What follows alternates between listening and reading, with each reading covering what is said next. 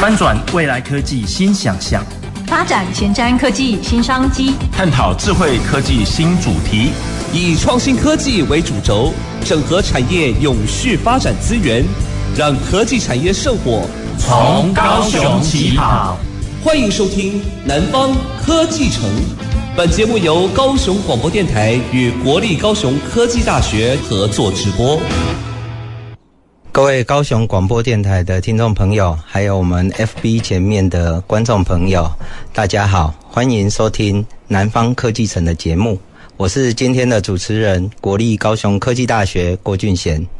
呃，不知道各位。观众朋友有没有感受到哈？我们已经进入到六月的第一周了啦哈。那基本上呃，大家有没有感受到好像特别的热哈？然后我们最近也要想说，诶，为什么该下雨又不下雨哈？该有梅雨又没梅雨哦？我们又在那边祈雨啊，等待着下雨哈。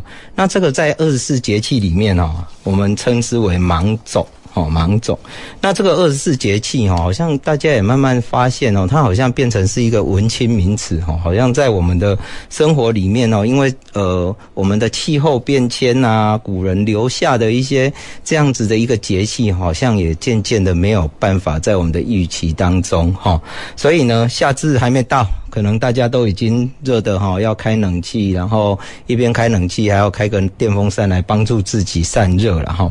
那其实我们也发现到，就是说我们工业化还有人类活动哈，我们也常说啊，人类搞不好就是地球上最大的一个污染源哈。所以呢，会造成所谓的呃气候变迁，还有自然的一个反扑哈。所以基本上呢。接下来就有很多人开始倡议所谓的永续发展这样的一个观念。那也就是因为这样哈，我想我们呃今天呢就来跟各位听众朋友来聊一聊。啊，这个永续的发展哈，那呃，特别在永续里面哈，我们想要来跟大家介绍一个很特别的名词，叫做 ESG，好，三个英文字。那这三个英文字呢，大概会是在我们今天一个呃节目里面的一个主轴哈。那我们特别邀请到两个哈专家中的专家哈，那很荣幸我们邀请到我们第一位来宾哈，是我们国立科技大学管理学院的王建立副院长。王副院长好，主持人好，各位听众朋友以及各位 FB 的观众朋友们，大家好。呃，第二位呢，也是我们国立高雄科技大学工学院的副院长赖俊吉赖副院长。哎，主持人好，大家好。哎，这这两位哈，一位是管理专场哈，啊，一位是工程专场。那各位听众朋友也不难发现哈，我们今天的节目呢，除了跟大家讲 ESG 这三个字。到底代表什么以外，我们也很期待，就是说，依据呃大家在企业管理面呐、在工程上面的努力，我们一起来跟各位听众、观众朋友来分享这样子的一个话题哈。那首先哈，我们来提一下了哈，什么叫做 ESG 哈？所谓的 E 呢，就是环境好，就是环境。那 S 呢，就是社会好。然后呢，G 呢，就是治理。那其实这样讲完之后，哈，老实说，我第一次听完马嘎迪布萨萨哈 ESG 哈，那环境、社会、治理，那这个到底是什么样的一个东西啦？哈？那所以呢，我们现在迫不及待，我们尽快来问一下哈，来那个王副院长哈，我想请教一下，你可不可以从管理面来跟我们提一下什么是 ESG 哈？管理面的 ESG。好，那其实呃。因为以前呢，对于企业来讲的话，我们看一个企业是不是一个优良的企业，我们都是看说企业的财报啊、获利啊这些好不好。可是问题是呢，企业现在要负的责任就是越来越重，所以呢，对于企业，它如果说它有兼顾到它的呃环保啊，兼顾到企业的社会责任，然后呢，兼顾到企业它的这个呢公司治理啊这几个面向 ESG 这三个面向的话，我们呢就会让这个呢。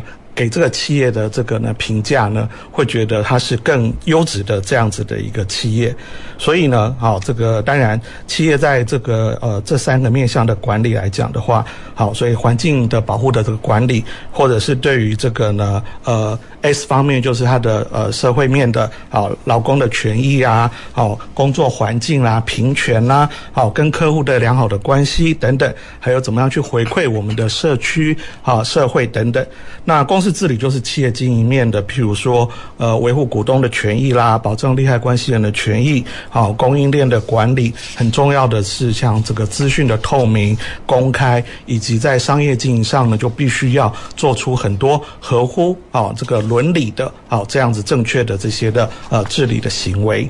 哦，所以哈、各位听众朋友，这个部分哈、就是这样。刚才我们呃呃王副院长跟我们提到的，就是说以前我们就看这个公司赚不赚钱嘛，啊、很很干很干净利落。你如果今天呢有赚钱，诶，这个好公司啊、但是呢，基本上现在就不是这样哦。他这个公司有没有尽到他本身该有的社会责任？比如说，他不能偷偷的去排放一些污水哦，还有没有好好的去处理哦，在这个环保议题上面的一些问题哦，垃圾有没有乱丢等等这些哈？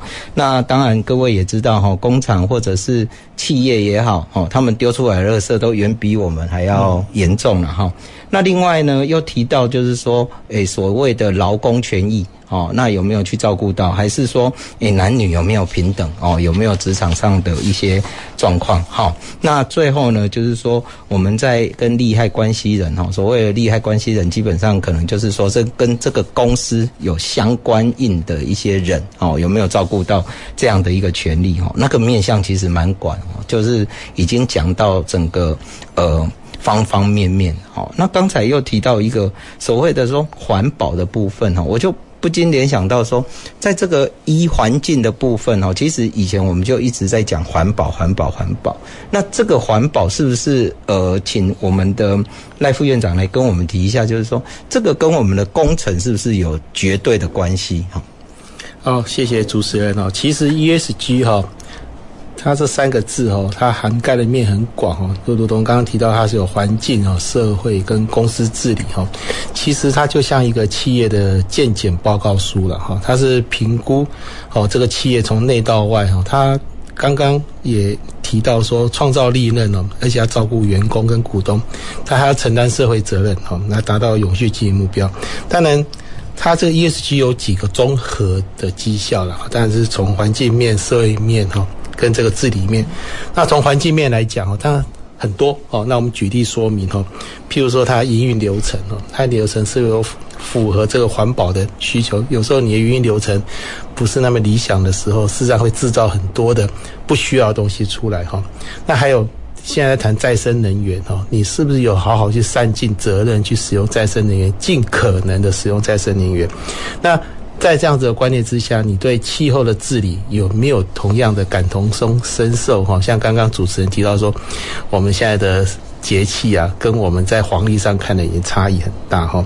那当然最重要，以工程的角度，你在整个流程上面有没有做温室气体的盘查？我想盘查是第一步，这个你要先了解自己哈，目前处于什么状况，你才知道你们公司的营运或者企业营运里面哪一边是最大的凶手哦？什么凶手？制制造排碳的凶手哈？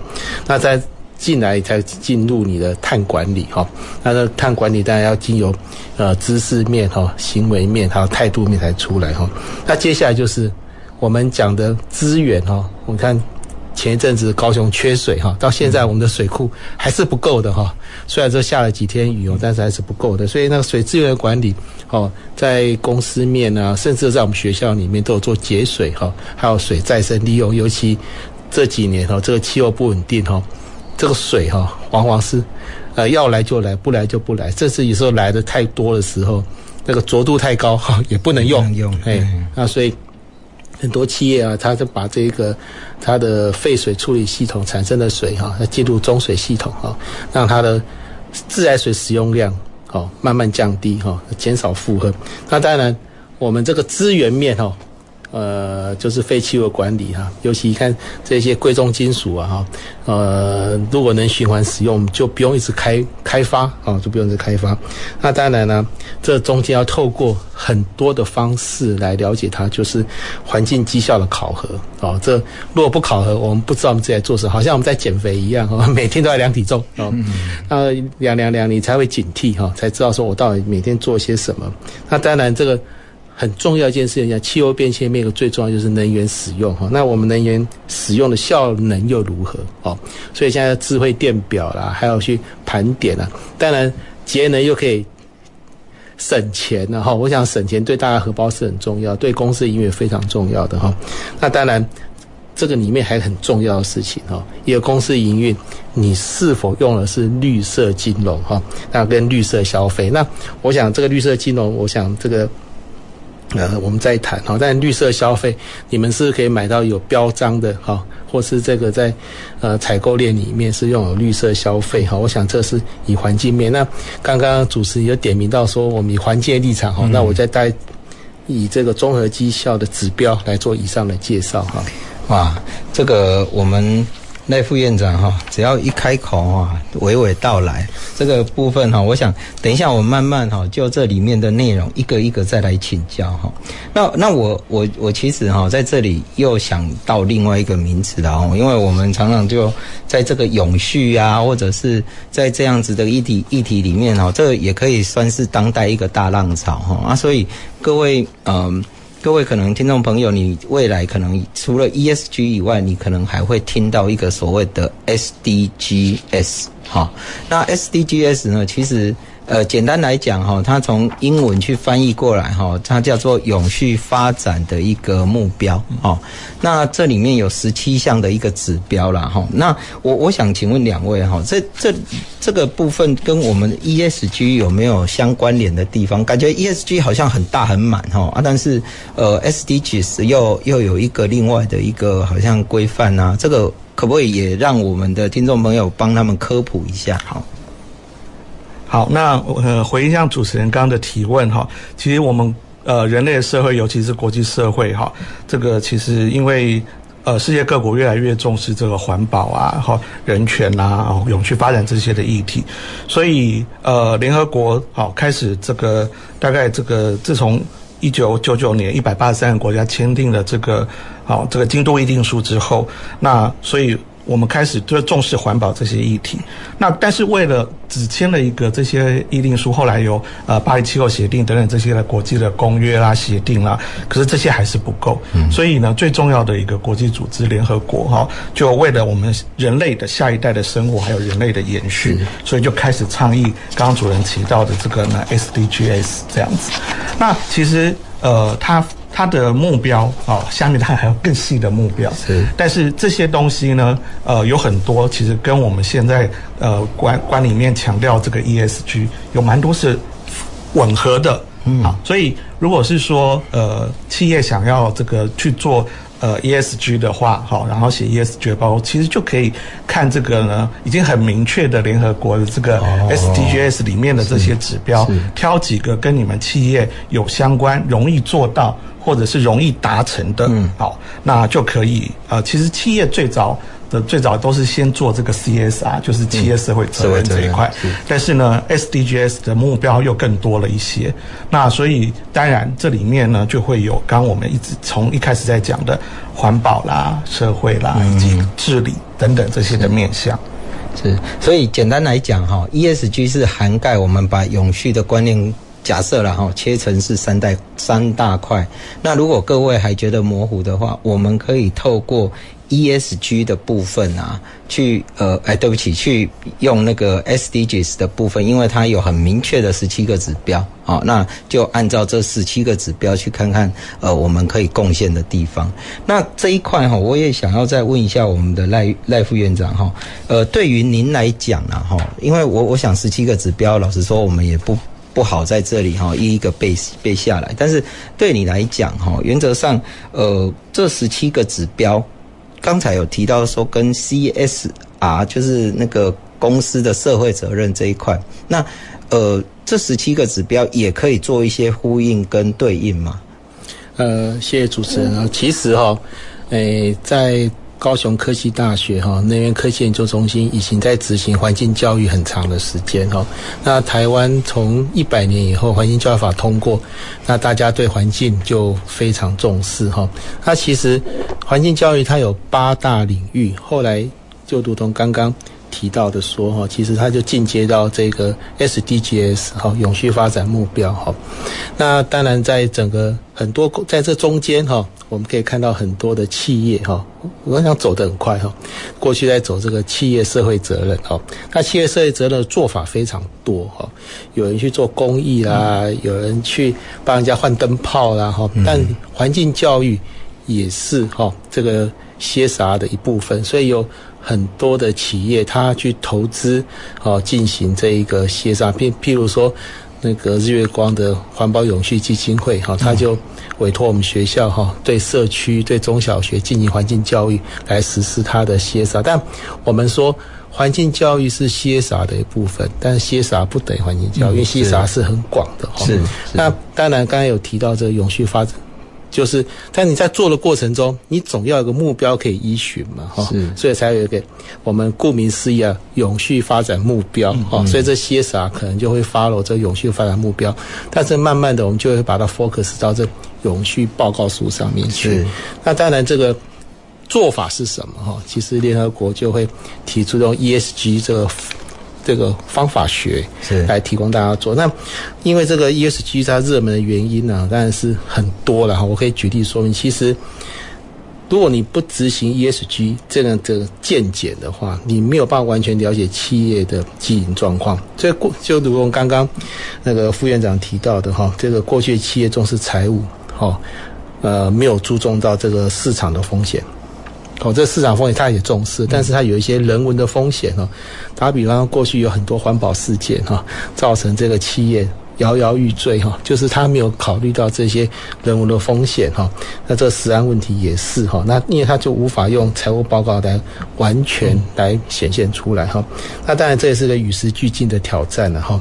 网络兴起以后啊哈，这个加上这个天灾人祸哈，企业不能只在乎市场还有财务的状况，不然这个东西这是谈的风险问题。当然这个问题也是在国际上在倡议啊，因为市场在改变哦，市场改变以后，联合国跟国际大厂的推动哈，ESG 的曝光越高，所以一般的民众哈，尤其消费者哈，他了解到 ESG 的重要性。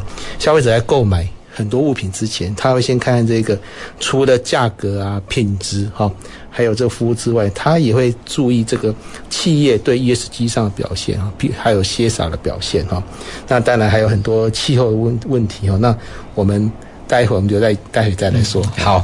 太好了哈，那我想，呃，这个部分，我想我们在这里哈，也做一个小小的一个小结啦哈。其实，呃，我们一直在讲说，呃，ESG 啦，或者是 SDGs 这样子的一个观念哈。其其实，我想，呃，听众朋友也不妨就把它想象成刚才我们副院长提到的哈，就是说，它企业的一个见解哈啊，那它就是一个见解报告啦哈。所以，永续发展报告书里面，它其实会非常多的面向去讨论说，哎。这个公司，它除了赚钱以盈利为目的以外，它有没有兼顾到它所需要肩负的一些责任？哈，那包含我们刚才有说到的啊，哈，比如说它有没有好好的去妥善规划，或者是它在采购的时候，它的一些绿色的一些呃呃产品的一些使用，哈，那另外就是说哦，它对劳工的权益有没有注意？哈，啊，对于男女平平等，哈，这边有没有去注意？到，所以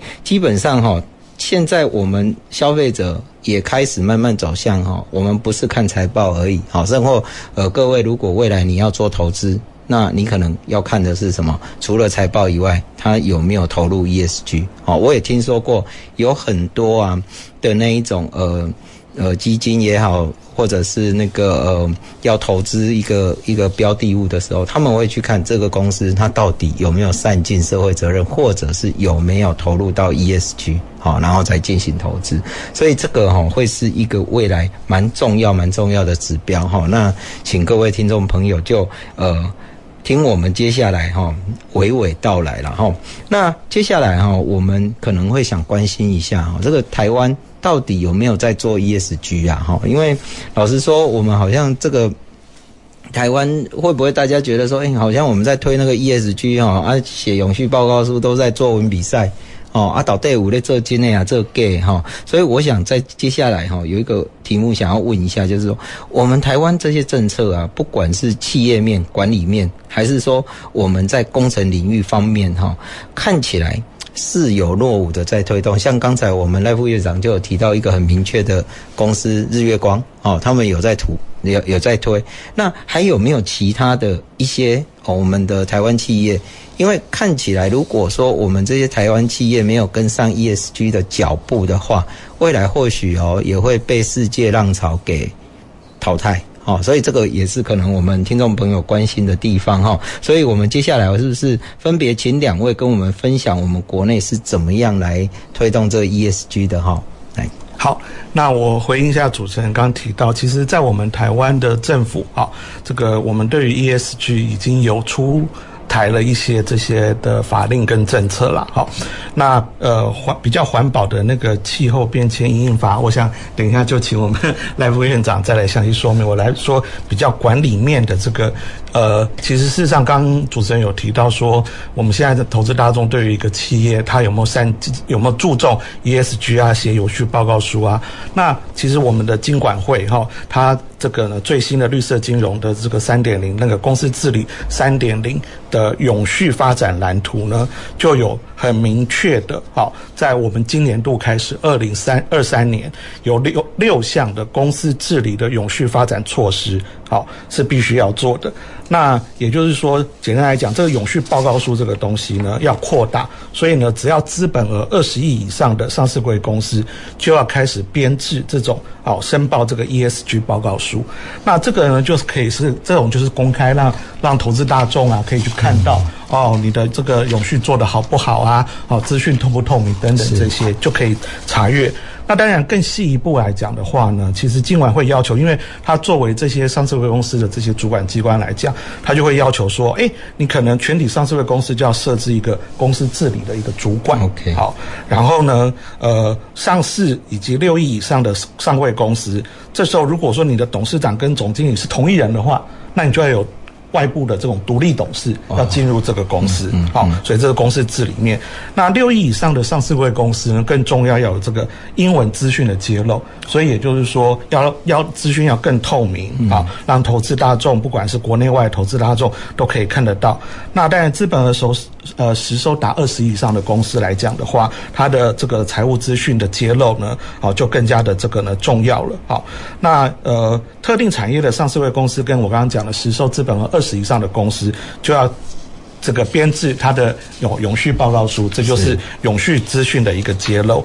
那最后一个就是呢，呃，我们说现在很多医化嘛，那监管会是特别强，就是说这些新贵的公司，从二零二三年就是今年开始，股东会啊就要把这个呢电子好方式列为行使表决权的管道之一，因为我们现在都可以透过啊这个网络啦，哈，然后呢电子化的方式，那就可以节省了很多的纸本啊，好，然后交通的往返啊。那我们可以很减碳，所以更有效率。所以这些的当然就是说，哎，那金管会作为一个主管机关，他要求啊这些上市会公司有一定规模的开始要做这些事情，那就是一个政府公部门的一个法令政策的力道来推动这个。所以这个其实是。呃，有一个很有力的 push 哈，就是希望说这些这些上市贵公司啊，或者是新贵公司，他们都是要 follow 在某一个一个一个标准之下哈。所以基本上我想哈，这个永续报告书这一块哈，然后有一个永续蓝图，基本上都是对消费者或者是对一些投资人一个很重要的保障。没错。那我再补充一点，其实，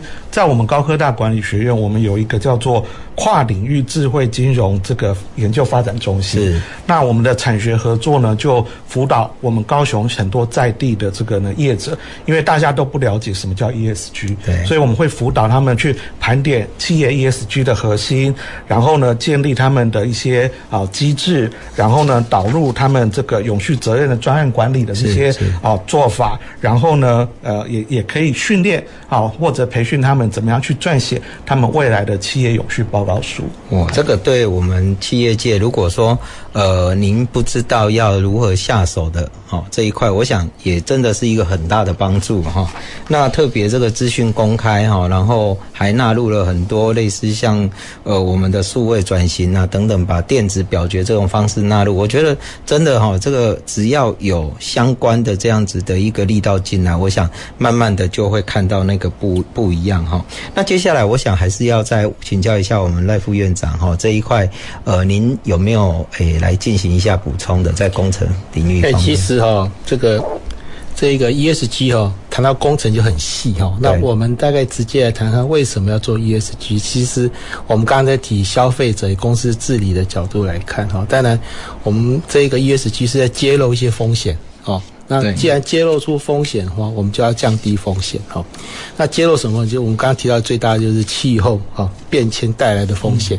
那我们去好好做这个 ESG 的见解啊，事实上可以帮我们降低气候变迁带来的风险。打比方说，在世界经济论坛在二零二零年发布的报告书指出啊，气候变迁呢的经济停滞的风险远比预期更不乐观。哦，当然，那当然说，我目前来看哦，尤其在这个气候变迁造成的风险，那过去那个疫情所造成的风险哦，我想受影响的企业非常多哈。那当然，如果这些企业它有事先做保险的话，我想它这个冲击就不会那么大哈。是。那当然，这是说我们需要去做这一个相关气候的风险管理的时候，那气候所造成的损失的程度哈，那个应该是。企业啊，应该去重视这气候的风险管理，规划 ESG 来符合什么投保的资格。嗯、我想它有一些标准程序，哈、嗯、，ISO 的标准程序。那你有这个程序做完了以后，有这样报告书，你才有办法跟这个保险公司哈来谈怎么保险这个所谓的天灾好的保险哈。是，那你这样子，你有个公司才不会受创。嗯、那当然了哈。这个做这件事情，它可以提升那个国际的竞争力啊。你比如说，在二一年哈，二零二一年那个联合国气候变化大会中会通过哈，近两百个国家同意二零二三年减排四十五 percent 的努力方向。那既然大家努力，我们虽然我们很可惜，我们不是联合国的一份子，但我们都会 follow 联合国的的议题，我们才能走入国际社会哈。那所以我们可以发现哈，就是许多国际企业皆要求它供应链。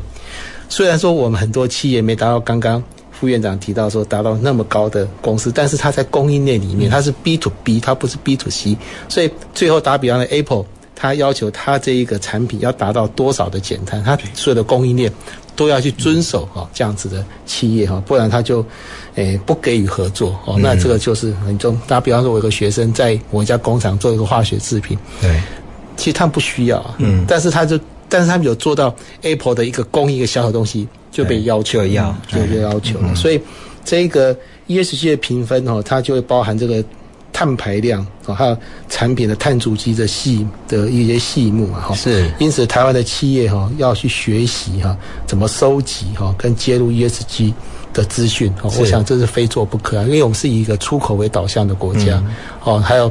还有我们的风险也多，因为我们的是我们地震啊、台风啊，还有甚至未来疫情啊等等，这都是我们的风险。透过 ESG 的见解，还有它的过程来协助我们降低所有的风险。哇，没错哈！刚才我们赖副院长有跟我们提到“风险”两个字哈，各位可可以稍微去思考一下哈。我们的 ESG 基本上呢，就是一个风险的一个盘点跟管理啦。好，那所以在这里面，呃，大家可以看到说，我们整个呃，在这里面方方面面，好，包含就是所谓的环境啊，所谓的能源啊，所谓的员工的福利啦，哈，男女的平等啊，等等，好啊，甚至呃，公司的财报的透明化等等，这些都是一些需要盘点的。那盘点完之后呢，我们才知道说，诶，我们怎么样去避免这个风险，哈，然后或者是做更好的投资，哈。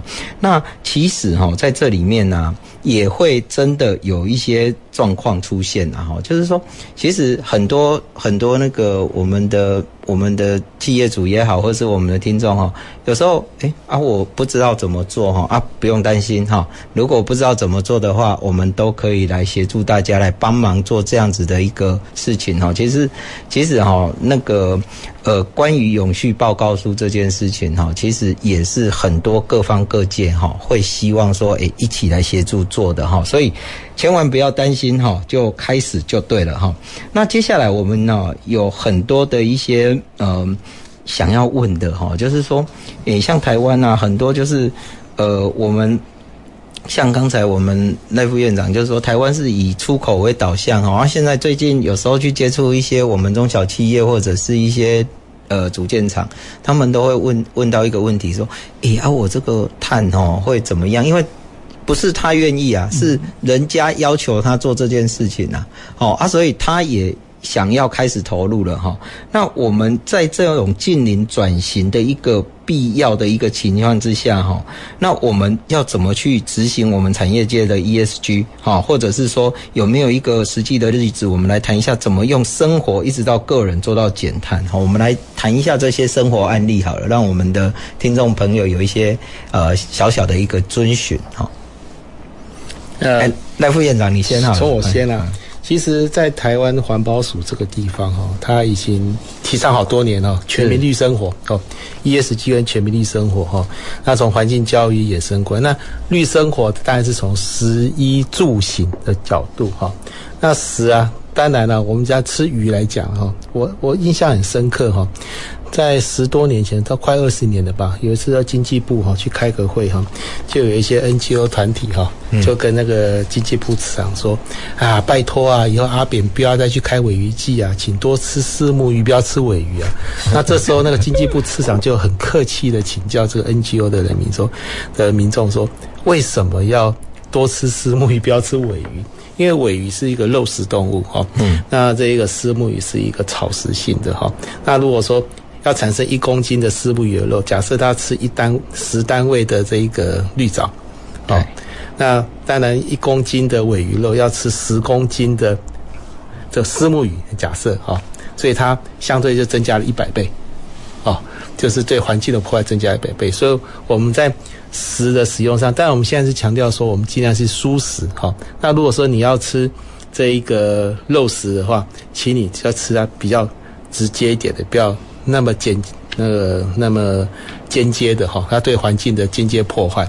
打比方说，我们我还印象中很深刻一件事情，我在日本读书的时候哈，有个老师哈就来问我说，呃，某 M 的公司，那日本人说的哈，是，你你觉得做 M 吃 M 的公司对环境的破坏，你有什么想法？嗯，当然这家公司现在已经在实施社会责任。已经没有发生这种事情了哈，是。但是早年哈，在二三十年前呢，他可能他们采购牛肉哈，会到这个第三世界国家去。嗯。他们这个采购这牛肉的时候，这些第三世界的民众就没有环保意识，这种放养的方式。嗯。那这吃吃吃吃，这一个就变沙漠化了。哦。所以我们无形中也在助长这个事情。嗯。哦，所以我们刚刚谈谈到说。一个企业要做绿色金融是好，那一样的，我们在做采购的时候，我们要做绿色采购。所以，我们刚刚提到说，我们采购物品的时候要有绿色标签。好、嗯，那住嘛哈，当然要绿建筑。但是，这个绿建筑，我们这呃都是已经那么老旧了哈。但是，慢慢的，你能让这一个里面的。呃，对流啊，各方面，我想可以考虑哈。那十一住，其实我们在排碳，在生活里面还有一个就是物流的方面，人也要物流哈。嗯。所以你的交通哈，对，你要选择比较环保的交通方式，或者是企业哈，可以选择很多，尤其疫情完以后，大家可以了解到，可以在家里上班啊。嗯。哦，这这也是一种福利哈，但是也是减少排碳。排碳。哦，我想这个蛮重要。那还有采购方面哈。这个其实，在公司里面要订定一些比较重要的采购方式啊，哈、嗯，就是要符合这个标章的哈，去采购。那从从食衣住行，那还有个娱乐，哈，娱乐大概就是说，你出去旅游的时候，最好能住那有环保标章的哈，这个旅馆，哈，我想这些都是经由政府认证过，它一定你去住进去，它一定会达到多多少的减碳，哈、嗯。那最近哈。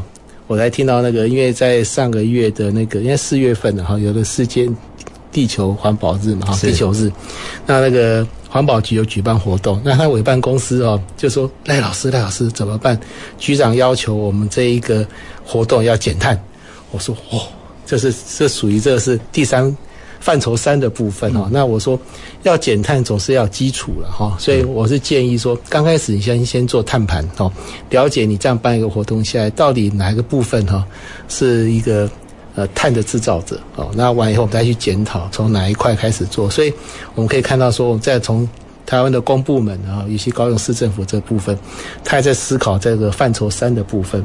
你像那个我们最近的日月光哦，嗯、我上次他们那个呃执行副总，他们在想想说，他们的办公室怎么减碳，也是范畴三的部分。嗯、我想这个部分大家已经开始。事实上，台湾这个部分也慢慢走在世界前面了。对，大概我这样补充哈。我我想我们真的大家。可能多少都会慢慢感觉了哈，所以各位听众朋友，千万不要再认为说你不要吹冷气，不要吹电风扇，这个节能减碳是唯一的方法哈。你可能可以选择一些绿色标章，好，让自己呢也在舒适当中也能够节能减碳然后。而我刚才听到我们赖副院长有提到一个东西哈，就是诶住旅馆。哦，大家不知道有没有感受到哈？你住旅馆的时候，旅馆哈都会有一个小小的标签，上面会跟你讲一下，就是说如果。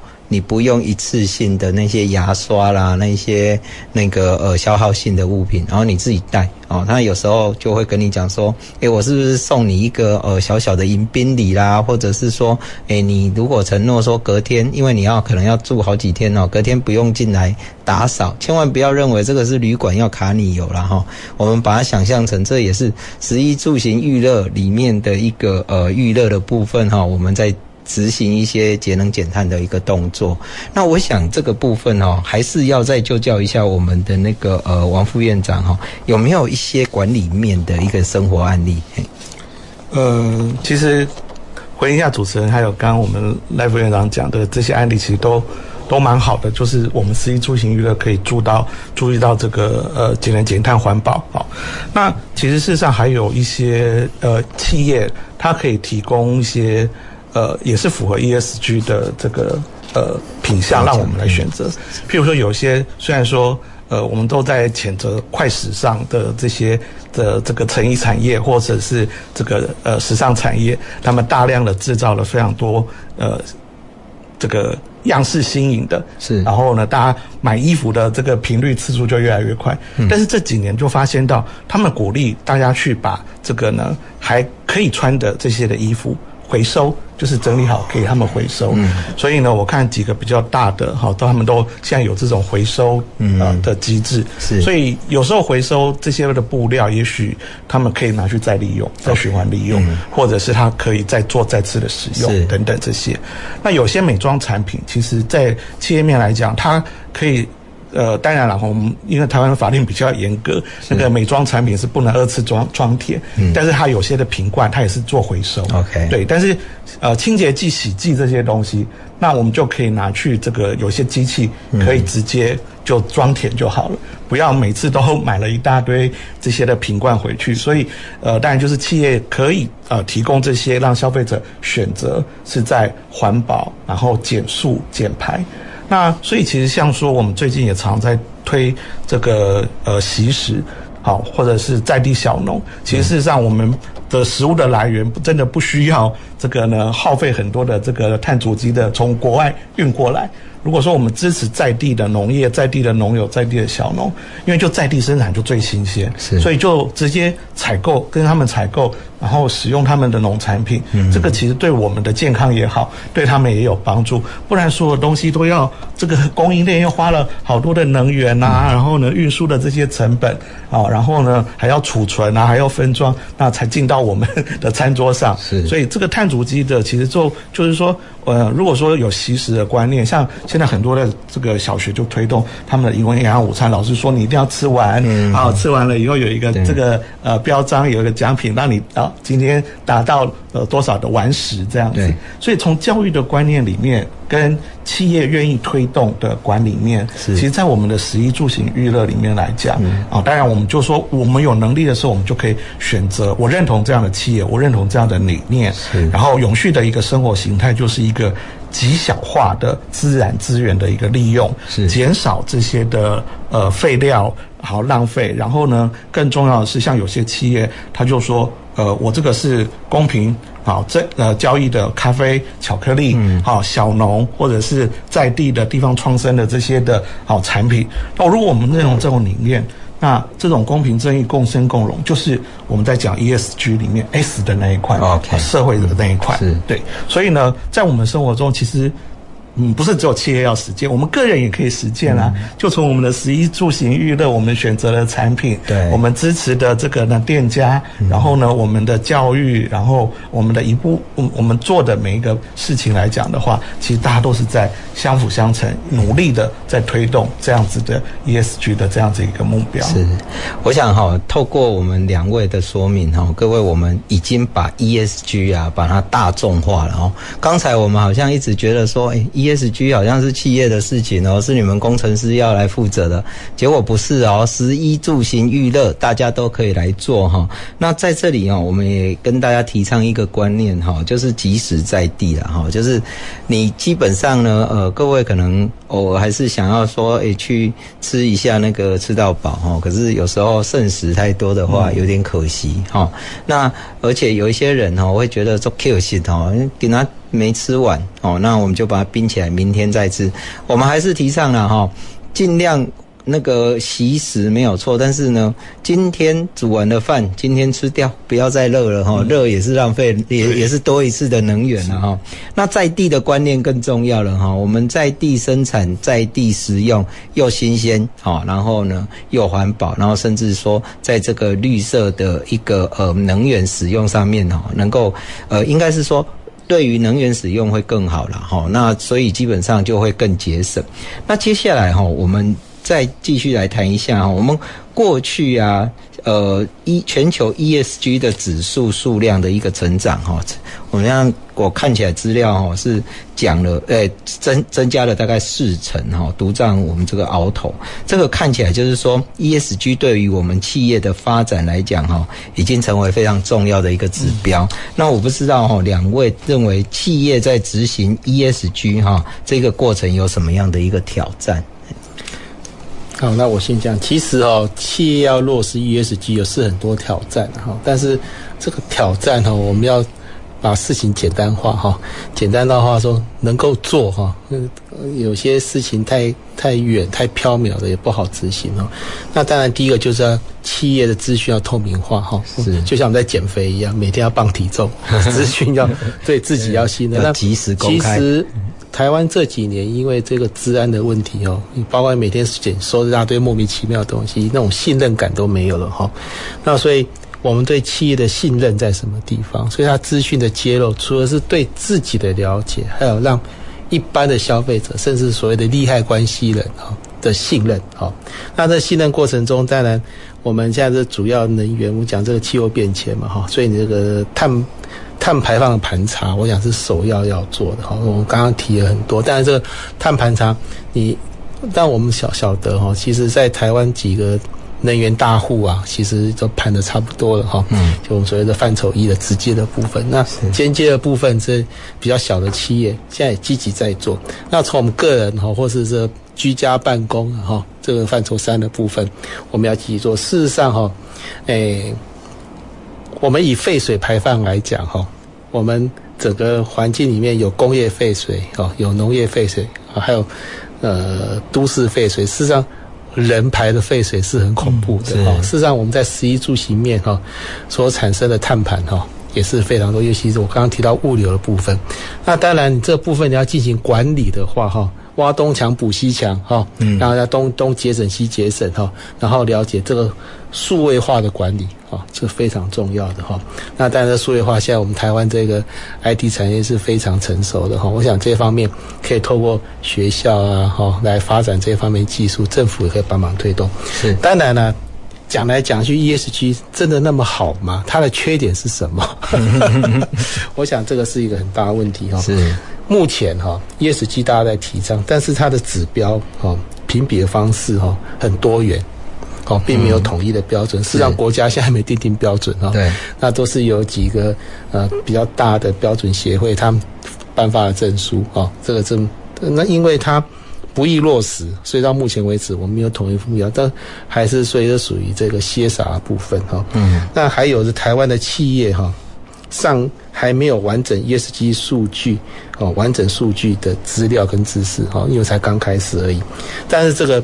问题是出在哪里啊？我们台湾的企业哈，大企业相对比较少，都是中小型企业，规模比较小。嗯、所以看一般，你看以现在一些年轻人啊，他创业这个小企业哈，小公司一初期的时候，他并没有把 ESG 哦纳入企业发展的考量，因为我们刚刚知道哈，一个小公司要开始把财务照顾好就不简单，嗯，搞不好连员工的福利都很难照顾哈。但是你开始。我们可以对一些呃新鲜人啊，或是学校的同学啊，先有他的概念。他虽然说他现在还没有能力哈、哦、去做这方面的事情，但是他在经营过程中，他有把这事情放在心上哈。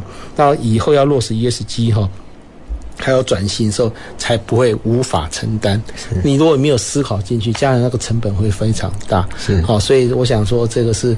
ESG 也要注意的地方啊，嗯，我大概做这样的补充。所以其实 ESG ESG 现在对我们来讲哈，还是有落实上的一个小困难哈。对，那我想王副院长也让我们知道一下哈，这一块有没有什么挑战？好，那我跟各位听众、各位观众分享一个哈，去年《远见》杂志。好，他曾经做了一个二零二二，就是企业如果有设一个永续长的这样子的一个职位的，好高阶管理人的这个职位的时候，那他们就发了问卷去调查。